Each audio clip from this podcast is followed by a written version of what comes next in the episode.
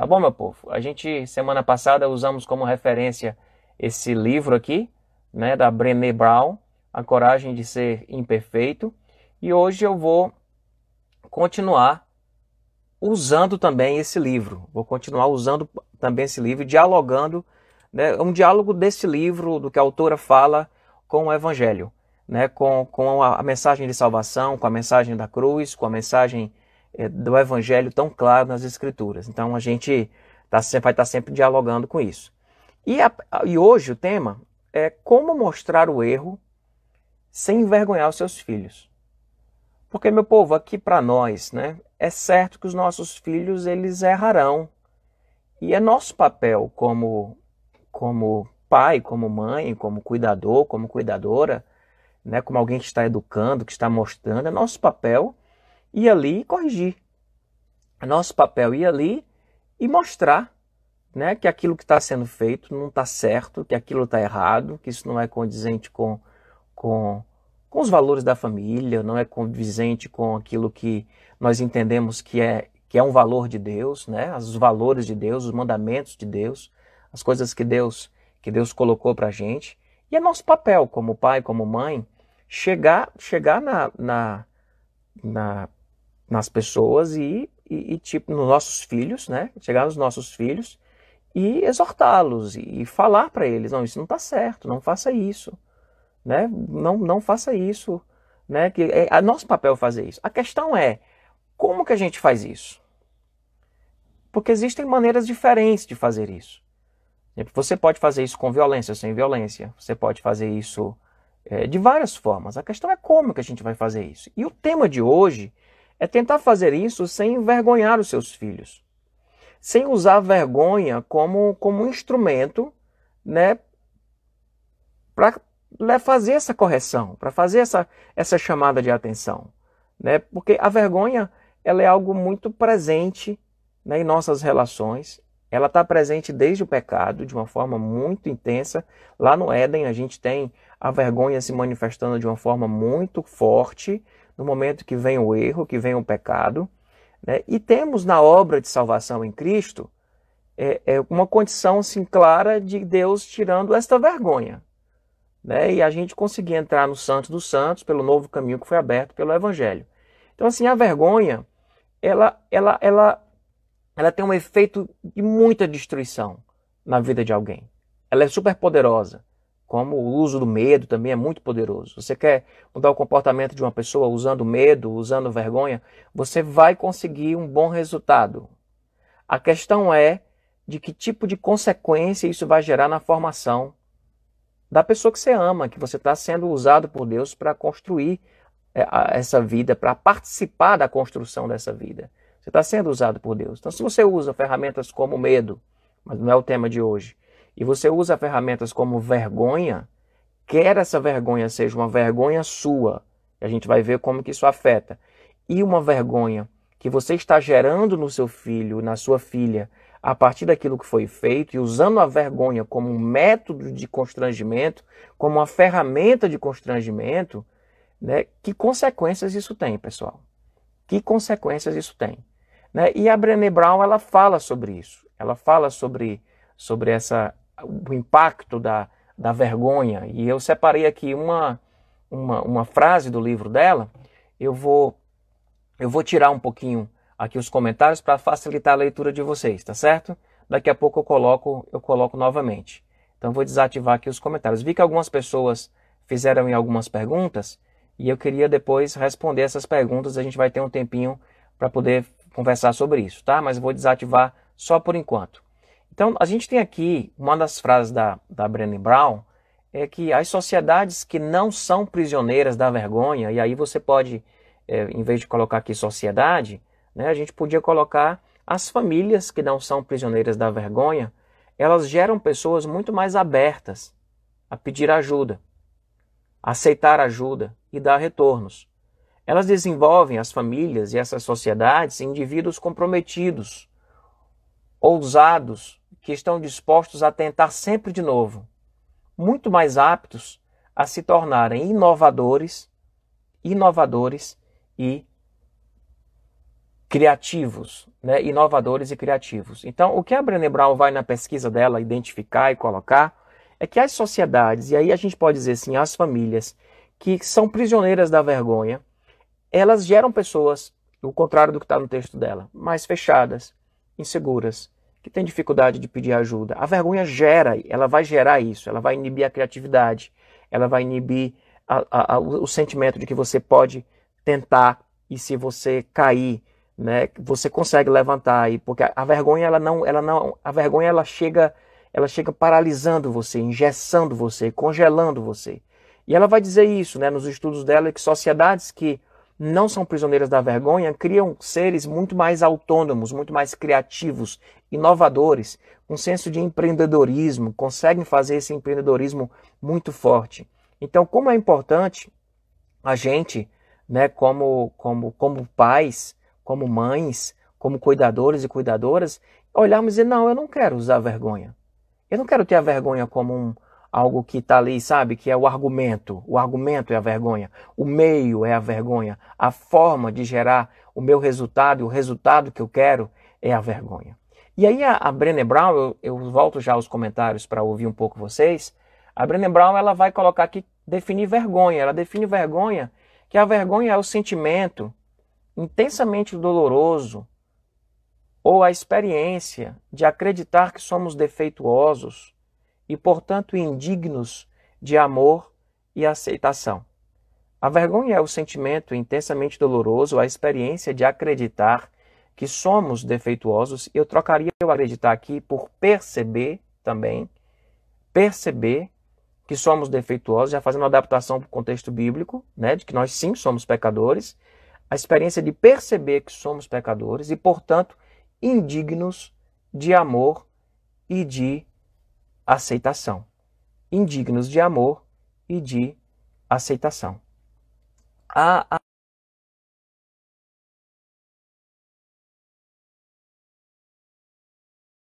quando nós quando nós estamos percebemos que nós somos pecadores. O que aconteceu no Éden? Na hora que eles percebem que eles tinham errado, eles passam, eles sentem vergonha um do outro.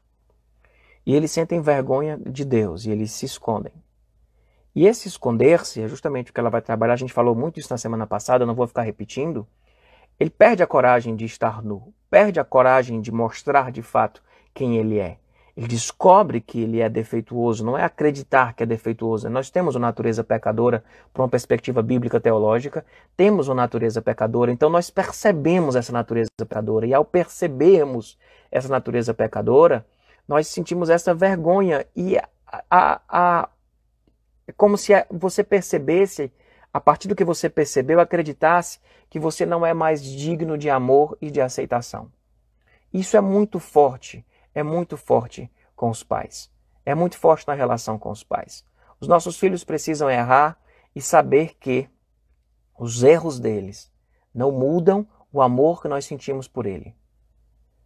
A vergonha no sentido de eu não sou mais digno, eu não sou mais amado, isso precisa ser retirado. Retirado do, do, do, do pensamento, dos sentimentos dos nossos filhos no momento em que nós estamos apontando os seus erros. Eu digo que quando nós temos um ambiente de graça, conversar sobre erros se torna mais leve. Quando nós temos um ambiente de graça, e o desafio que nós temos é de criar um ambiente de graça dentro da nossa casa, quando nós criamos esse ambiente de graça, conversar sobre os erros é mais leve. Dentro de uma igreja extremamente legalista, eu vou fazer o um paralelo aqui de igreja com casa, porque casa é uma igreja, e dentro de uma igreja extremamente legalista, muito dura, muito rígida, falar sobre pecado ou, ou, conversar sobre pecado é algo extremamente constrangedor.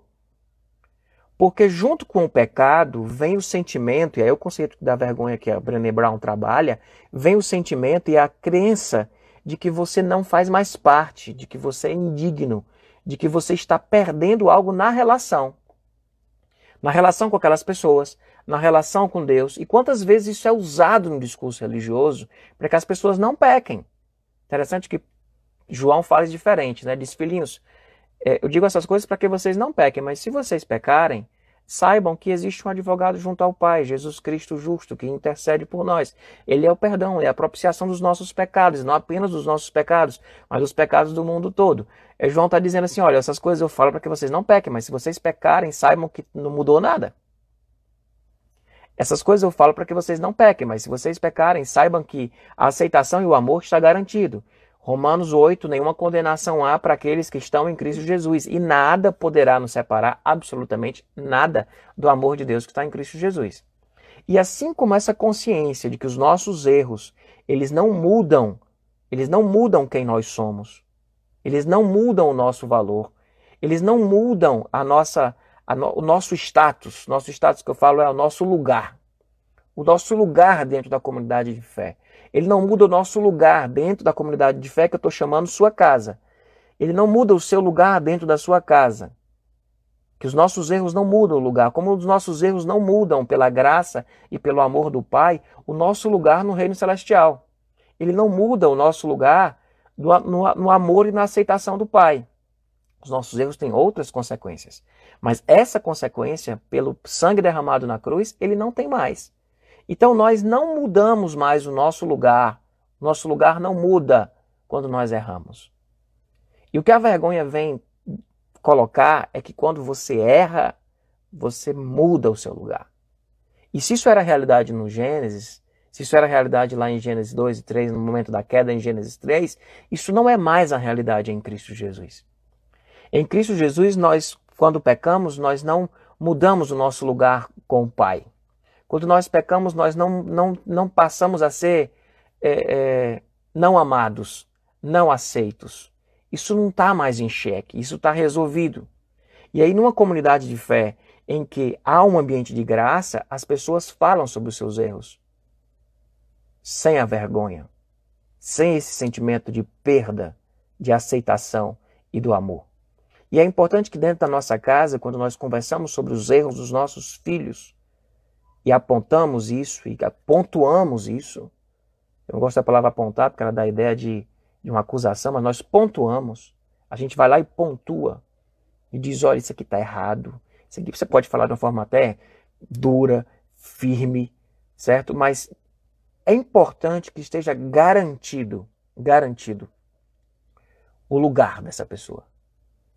Que ela não tenha a vergonha no sentido de achar que ela muda para você a partir desse erro.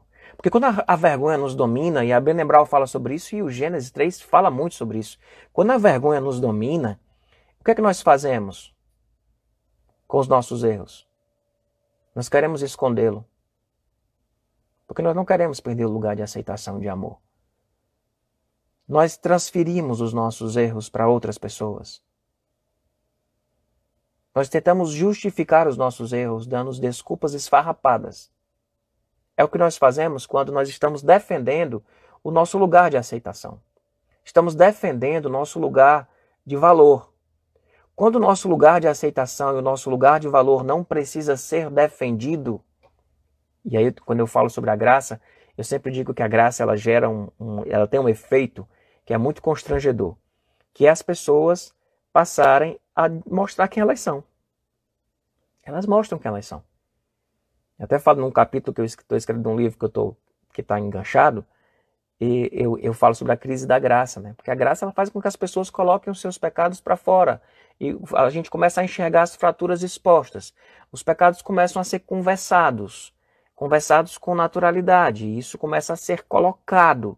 E quando isso acontece, a gente fica às vezes numa crise, dizer assim, mas e como igreja isso é muito comum, né? As pessoas preferem que o discurso mais duro que leva a pessoa a colocar suas máscaras. E nesse ambiente de graça, dentro da nossa casa, eu, eu no acampamento que a gente teve no ano passado, eu falei sobre algumas placas que a gente devia ter espalhado dentro da nossa casa. Para que a gente lembre que a nossa casa é um lugar de graça, é um lugar de viver o evangelho. E uma das placas que eu mencionei na época foi pendure as máscaras, a máscara atrás da porta de entrada. É tipo, aqui você pode ser quem você é. E se existe algum erro para ser confessado, ou se existe algum erro para ser colocado, que nós possamos colocar isso num ambiente seguro da graça. onde um pai vai, ter, vai, vai poder pontuar e a mãe vai poder pontuar firmemente, firmemente, aquilo que está errado, dando a segurança, que talvez não vai ser dada naquele momento, mas dar segurança, e vou já falar um pouco sobre, sobre isso, dar segurança para o seu filho, para a sua filha, de que aquilo não muda o lugar dele. Aquilo não muda o valor dele. E de que está tudo bem a gente conversar sobre o que está errado, e está tudo bem a gente ficar com raiva do que está errado. Que está tudo bem a gente pontuar isso de forma até enérgica. Está tudo bem a gente fazer isso. E existe a segurança do lado de lá de que isso não muda o lugar dele. Mas como fazer isso? Como fazer sem envergonhar? Como fazer isso sem, sem você, é tipo, destruir o outro? Sem você rotular o outro? Isso que serve para tudo, tá, pessoal? Vai ser para relação de filho, mas serve para relação de casal também. Mas a gente está focando hoje nos filhos. Como pontuar o erro e até precisar ser firme e enérgico, sabe? De uma forma que não gere vergonha nesse sentido que a gente está falando da vergonha. Que é quando ela é uma dor dolorosa, como se você estivesse perdendo o seu lugar. Perdendo o seu lugar. Né? Às vezes, quando a gente vai corrigir os nossos filhos por uma, por uma raiva, por um descontrole, né? a gente fala coisas que são muito fortes. E a primeira coisa que a gente precisa é segurar isso. É tipo, com frases do tipo, sabe, eu eu não, eu não, eu não quero ter, eu não quero ter um filho ou uma filha. Eu nunca quis ter um filho assim que nem você. Frases do tipo, é, você me envergonha. Frases do tipo, é, eu tenho, eu tenho vergonha de você, eu tenho, eu preferia que você nunca tivesse nascido.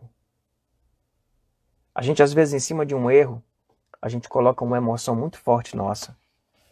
E, e tá tudo bem se isso for pontual, mas é importante saber que existe um dever de casa a ser feito para deixar o outro seguro a respeito do amor e do lugar que ele tem. Eu digo, eu tenho um, um lema que eu uso na minha vida como, como pai, é, que para mim ele ajuda a manter esse equilíbrio. Que eu digo sempre: eu falo com a Ninha aqui, às vezes, Ninha, não tem erro. É assim, não tem erro no sentido assim, vamos seguir isso aqui, que é o quê? Comunique o amor de múltiplas formas. Múltiplas formas. Comunique o amor de forma muito clara. Muito clara. E o segundo, corrija sempre que for preciso e necessário. De forma também muito forte. Se você comunicar o amor de forma clara e você corrigir sempre que for preciso, você vai você vai conseguir você vai conseguir uma, um bom resultado, sabe, na, na, na sua participação na construção dos seus filhos. Às vezes os pais comunicam demais o amor, na hora de serem firmes não conseguem ser firmes. E tem pais que são muito firmes, mas que tem extrema dificuldade de comunicar o amor e garantir esse lugar de aceitação que nós temos em Cristo, que o Evangelho nos traz e que a gente precisa levar isso para dentro, para dentro da nossa casa. Mas existe algo sobre linguagem que a Brené Brown fala e que eu achei muito interessante, que tem tudo a ver com o Evangelho também. Ela faz uma diferenciação entre culpa e vergonha. Entre culpa e vergonha. E ela mostra que nós devemos, como pais, cultivar mais conversas internas né, dos nossos filhos é, sobre culpa, conversas internas de culpa e menos conversas internas de vergonha. Ela fala sobre isso é, e, eu, e ela depois explica a diferenciação entre culpa e vergonha. Deixa eu soltar aqui para vocês, para vocês visualizarem, que fica mais fácil. Ela diz que culpa é quando você diz assim, eu fiz uma coisa má. A vergonha, ela diz eu sou má. A culpa ela, ela, é, ela é, um, é conversar sobre os nossos erros. A vergonha é quando a, o seu erro ele está definindo você. Quando o seu erro está definindo você.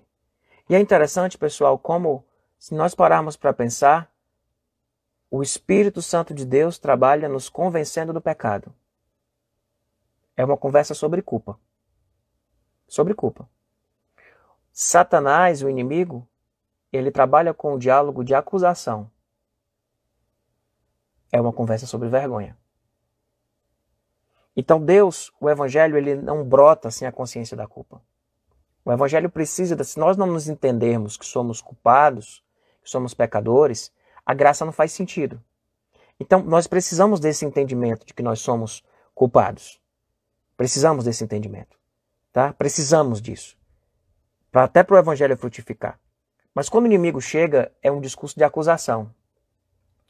É como se diante de um erro, quando Deus, eu vou ativar os comentários novamente, diante de um erro, quando Deus chega para a gente, ele chega dizendo assim: Meu filho, você é meu filho. Você é meu filho. Não faça isso. Quando o inimigo chega, ele diz assim: Você fez isso? Como assim você é crente? Como assim você é um cristão? Como assim você é um filho de Deus? O inimigo sempre chega questionando nossa identidade. Ele chega nos ameaçando a perda do nosso lugar. Deus sempre chega reafirmando quem nós somos. Ele chega reafirmando quem nós somos e dizendo quanto nós podemos viver diferente, mostrando quanto é incoerente fazer o que a gente está fazendo e que nós não somos definidos pelo que fazemos ou deixamos de fazer. Nós somos definidos por aquilo que somos em Deus, por aquilo que somos em Cristo. Os nossos filhos não serão, não podem ser definidos por aquilo que eles fazem. E existe uma diferença enorme em você chegar para um filho seu e dizer você é um mentiroso. Você está usando um discurso de vergonha. Porque você está definindo quem ele é a partir de algo que ele fez. E é diferente quando você chega para o seu filho e diz: Filho, por que você mentiu? Isso não combina com você. Isso não combina com você. A mentira não faz bem para a gente. Não faz bem para você, não faz bem para quem recebe essa mentira. Por que você está mentindo? Você não é um mentiroso. Por que você está mentindo? Isso parece um joguinho de palavra, pessoal, mas não é. Há um sentimento diferente em quem fala e em quem escuta algo dessa forma. Algo completamente diferente. Então, quando seu filho faz algo que, que é errado, você não chega lá é colocando o, o, discurso da vergonha. Use o discurso da culpa. Vamos conversar mais sobre nossas culpas. E no ambiente de graça, é confortável conversar sobre nossas culpas, porque as nossas culpas elas não tiram o nosso lugar. As nossas culpas não removem o lugar que nós temos em Deus e os lugares que nós temos em nossas, nossa casa, em nossa família. Mas o discurso de vergonha, ele nos, ele nos descredencia. O discurso de vergonha, ele leva você a se esconder, você a apontar para o outro, que você não quer perder o lugar de aceitação. Mas quando o lugar de aceitação está garantido, nós podemos conversar sobre as nossas culpas. Então, como que você vai conversar com seus filhos sobre os erros que eles cometem sem envergonhá-los? Né? Talvez você estivesse pensando, quer dizer, não, não brigue na frente dos outros. E tudo isso é importante fazer, tá, pessoal? Tudo isso é importante fazer. Mas o âmago aqui do que a gente está refletindo aqui agora é de você chegar para os seus filhos e falar para eles sobre isso. Conversa sobre culpa e não conversas de vergonha. A conversa de vergonha é quando você rotula, quando você define quem ele é. A conversa sobre culpa é quando nós conversamos sobre o que nós fizemos. E o que nós fizemos não define quem nós somos. Ou nós não somos essas figuras incoerentes. Que tantas vezes fazemos coisas que são tão contraditórias com aquilo que nós acreditamos, com aquilo que nós pensamos. E é importante que se converse isso com os seus filhos, que se converse isso com os filhos. Existe um lugar que não muda. O amor que nós sentimos pelos nossos filhos não muda. Seu filho precisa saber disso. Eu digo que não basta amar os seus filhos, eles precisam ter certeza disso. Eles precisam ter segurança nisso. Para que nós possamos conversar sobre as culpas de uma forma firme e isso não gerar o medo da perda do lugar, porque o lugar está garantido sobre outra perspectiva. O que nós estamos conversando aqui sobre as coisas erradas que nós fizemos e não sobre a coisa ruim que nós somos. Conversamos sobre as coisas erradas que fizemos e precisamos fazer isso com os nossos filhos de forma muito clara. De forma muito clara. De forma muito aberta. De forma muito aberta. Mas não podemos transformar esse discurso de culpa num discurso de vergonha. Interessante que quando a Brenner usa esse termo, e a gente fala muito, quando a gente quebra a religiosidade, a gente fala muito sobre a causa da culpa, né? Mas culpa, numa, numa construção mais psicológica, culpa é responsabilidade. Quem não sente culpa é um psicopata. Se você não sente culpa das coisas que você faz, você é um doente. Sentir culpa faz parte da vida. E quem não sente culpa tem alguma patologia. Então, a questão é esse exercício de nós conversarmos sobre as nossas culpas. Mas para fazermos isso com clareza, com franqueza, com naturalidade, nós precisamos de um ambiente de graça dentro da nossa casa. E, e eu acho que foi a Soninha que colocou aqui que isso é um exercício. Isso é um exercício. É. E a gente precisa treinar nossa fala. Porque às vezes nós temos uma fala muito, muito, muito de vergonha. Muito de definir o outro, de acusar o outro. Acusar daquilo que ele é. Os casais brigam muito por isso. Porque quando um vai falar sobre o outro, não fala sobre o que ele fez. E não fala sobre o que você sentiu a respeito do que ele fez. Você fala muitas vezes acusando quem ele é por ele ter feito o que ele fez. E quando nós fazemos isso com os nossos filhos, nós estamos imputando vergonha neles. Nós estamos questionando a identidade deles. Nós estamos questionando o potencial deles. E diante de um discurso de vergonha, as pessoas fogem, as pessoas negam, as pessoas culpam outras pessoas, as pessoas dão desculpas esfarrapadas. Mas diante de uma conversa sobre culpas, num ambiente de graça, num ambiente de graça, nós podemos trazer isso com franqueza dentro da nossa relação familiar. Nós podemos fazer isso com uma franqueza é, é, restauradora dentro da nossa casa, restauradora dentro das nossas vivências. Então nós temos uma, uma tendência muito forte em, em termos um discurso muito mais sobre vergonha, conversas sobre vergonhas, do que conversas sobre culpas. Conversemos sobre culpas. Para você conversar sobre culpa com seu filho, com sua filha, de, com naturalidade, você precisa antes dar a garantia. Primeiro, Jesus morre na cruz, e depois da morte na cruz e da garantia da salvação, ele, a gente vem ouvir e vem ouvir a obra do Espírito em nós, sabe, produzindo tanta coisa de, de, de convencimento de pecado, de mudança, de transformação. Mas primeiro vem a garantia da salvação. Primeiro vem a convicção de que o lugar que nós temos, ele não será, ele não será perdido. Falando sobre vergonha, pessoal, eu tive uma experiência no começo do meu ministério é, com um casal muito, muito amado, né, que é um casal que eu amo muito, que muitos temos uma amizade muito grande até hoje. E nós tivemos um episódio, eu era pastor, era pastor bem novinho, eu tinha 24 anos. 24 para 25 anos eu tinha. E, e esse casal era noivo, eles iam casar mais para frente. E, e ela apareceu grávida. Ela apareceu grávida, a barriga dela ia começar a crescer. E eles conversaram comigo sobre isso. Isso é um tabu muito grande dentro de muitas igrejas. Né? E eles vieram conversar comigo sobre isso. E quando eles vieram conversar comigo sobre isso, eles disseram assim: Pastor, a gente vai passar um tempo sem vir. A gente vai passar um tempo sem vir. Porque nós, nós, ela está grávida, a gente sabe que a gente errou e a gente não vai passar um tempo sem frequentar a igreja. Eu disse, mas por quê? Ele disse: Não, porque nós estamos. Fica um constrangimento. Eu percebi a vergonha muito forte. É como se aquilo que eles fizeram tivesse mudado quem eles são para a comunidade de fé. Mudou quem eles eram. Eles não seriam mais aceitos como eles seriam aceitos antes, por causa daquilo que eles fizeram. Eles tinham essa plena convicção. Eu cheguei para ele e disse: Não, eu não quero que vocês deixem de vir. Não mudou quem vocês são para a comunidade de fé. Não mudou quem vocês são para Deus. Eu não estou dizendo que o que vocês fizeram está certo, não estou dizendo que o que vocês fizeram está errado, mas eu estou dizendo que isso não muda, não muda, não muda quem vocês são para a comunidade de fé. E eu tive o, o cuidado de convencê-los a nós termos um momento de oração pela vida deles num culto jovem. E era um culto jovem e nós oramos para aquele casal, dissemos para eles que deixamos claro o que eles realizaram e o constrangimento foi embora. A vergonha foi embora. Aquele momento de oração, alguns podem achar que foi um momento de disciplina, não foi um momento de disciplina. Foi um momento de reafirmar diante da comunidade quem vocês são para a gente não muda, porque vocês erraram. Quem vocês são para a gente não muda, porque vocês erraram. O erro de vocês não muda o lugar de vocês nessa comunidade de fé. O erro de vocês não muda quem vocês são em Deus.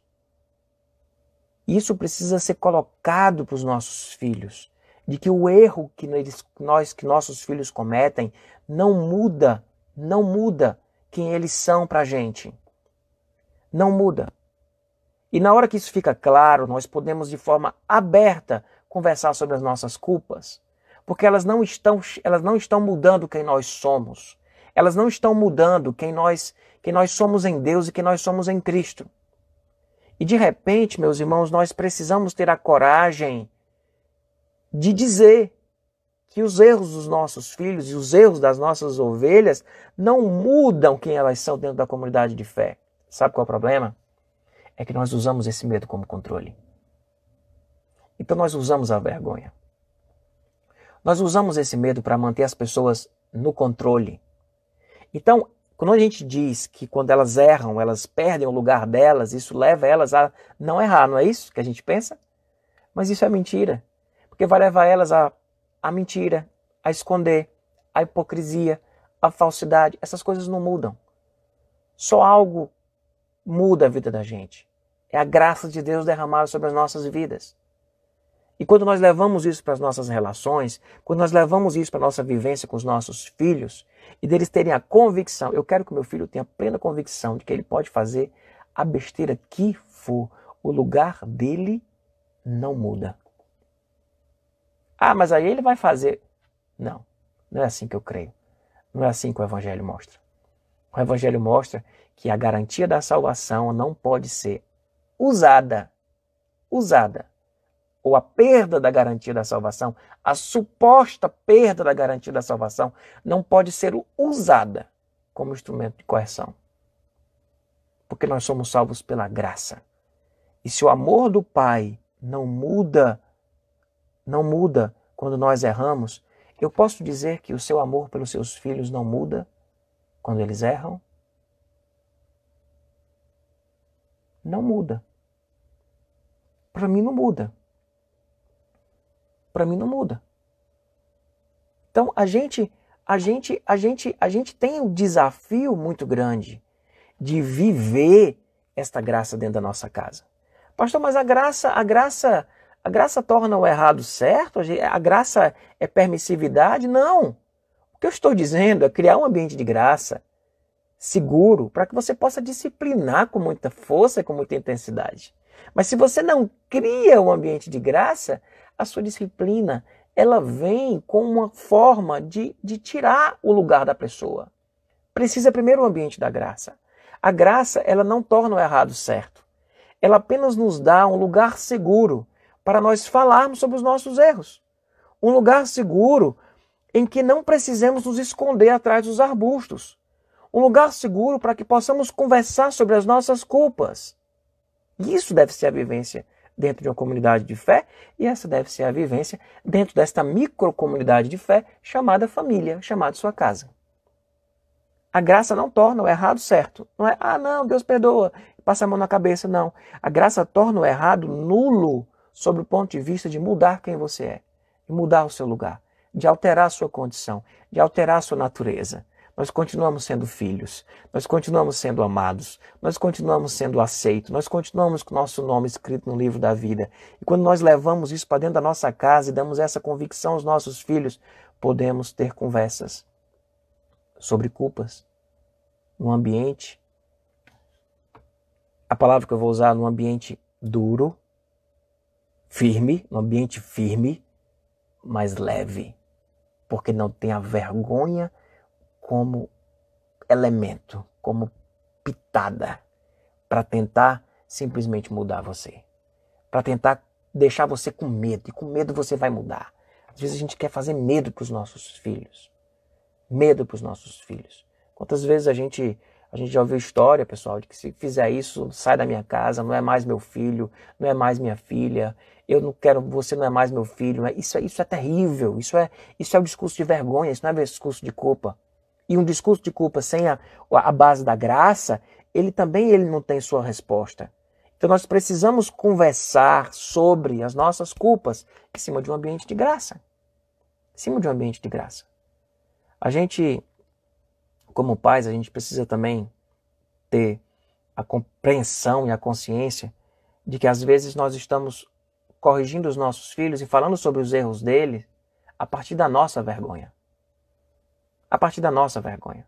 Quando seu filho tira nota baixa na escola e que você vai lá conversar com ele, você está querendo conversar sobre as culpas e sobre as responsabilidades? Ou você está com vergonha porque seu filho tirou nota baixa? Ou você está com vergonha do que você vai conversar lá na escola? Ou você está com vergonha, sabe, das coisas que você vai ter que explicar para as amigas, para os amigos, a respeito de notas, de boletim, do que quer que seja? Às vezes nós estamos corrigindo os nossos filhos simplesmente a partir da nossa vergonha. Motivados pela nossa vergonha. E nós precisamos nos libertar disso. O objetivo da nossa conversa sobre culpa não é tirar uma situação constrangedora. Existem outras formas de você tirar uma situação constrangedora. Hipocrisia, um bocado de coisa. Não é isso, não é para isso. As nossas conversas sobre culpa, ela tem a ver com restauração ela tem a ver com a vida. Ela não pode ter como objetivo tirar a vergonha. A vergonha não pode estar ali. Sabe, a vergonha não, não tem espaço para vergonha. Não tenho vergonha do meu filho porque ele tirou nota baixa. Não tenho vergonha do meu filho porque ele, ele fez algo errado. Não. Não é a nossa vergonha. Não é a nossa vergonha. Então, cuidado com isso. E sobre vergonha, a Brené Brown ela tem uma, uma frase que, que é perfeita. E eu queria já ir caminhando aqui para o fim eu queria terminar com essa, com essa frase dela. Né? Depois eu vou abrir aqui para alguém que queira fazer alguma, alguma pergunta, tá? Olha o que ela diz aqui. A vergonha extrai seu poder do fato de não ser explanada, de não se conversar sobre ela, tá? Se chegarmos ao ponto de dar nome à vergonha e falar sobre ela, nós a colocaremos de joelho. A vergonha detesta ser o centro das atenções. Se falarmos abertamente sobre o assunto, ela começará a murchar. A palavra e a conversa lançam luz sobre a vergonha e a destrói. Fantástico esse texto. Fantástico essa, essa lida dela. A vergonha, a vergonha ela, ela perde todo o seu poder na hora que você conversa sobre ela. O poder da vergonha está todo no fato da gente não conversar sobre. Quando a gente conversa sobre, que foi o que eu fiz com aquele casal, a gente conversou sobre com a comunidade. A gente conversou sobre, orou por eles. A vida deles ia virar de cabeça para baixo, em vários aspectos. A gente orou por eles. A gente conversou sobre a vergonha. A gente falou sobre ela. A vergonha vai embora. E na época, povo, os fofoqueiros também ficaram tudo sem assunto. Porque ia virar uma fofoca, ia virar uma conversinha. Na hora que você expôs, acabou. Então a gente, a vergonha perde sua força quando nós colocamos luz, quando nós conversamos sobre ela. Nós conversamos sobre ela. A gente conversa sobre ela e, e, e, tá tudo certo, entendeu? A gente conversou sobre a culpa. Às vezes eu estou conversando com, com, com meu filho sobre alguma coisa errada que ele fez. E às vezes eu pergunto isso, filho, por que você está negando o que você fez? Não precisa negar. Não precisa. A gente está conversando numa boa aqui sobre algo que você fez de errado. Aí nessa hora, tipo, a gente se colocar também frágil, a gente se colocar também como pecador, também ajuda muito, sabe, pessoal? Que de repente o filho começa a falar, a vergonha vai embora e aí ele não tem mais necessidade de ficar atrás do arbusto. E ele começa a falar, ele começa a falar das coisas que ele fez, por que, ele fez, o que é que estava no coração dele.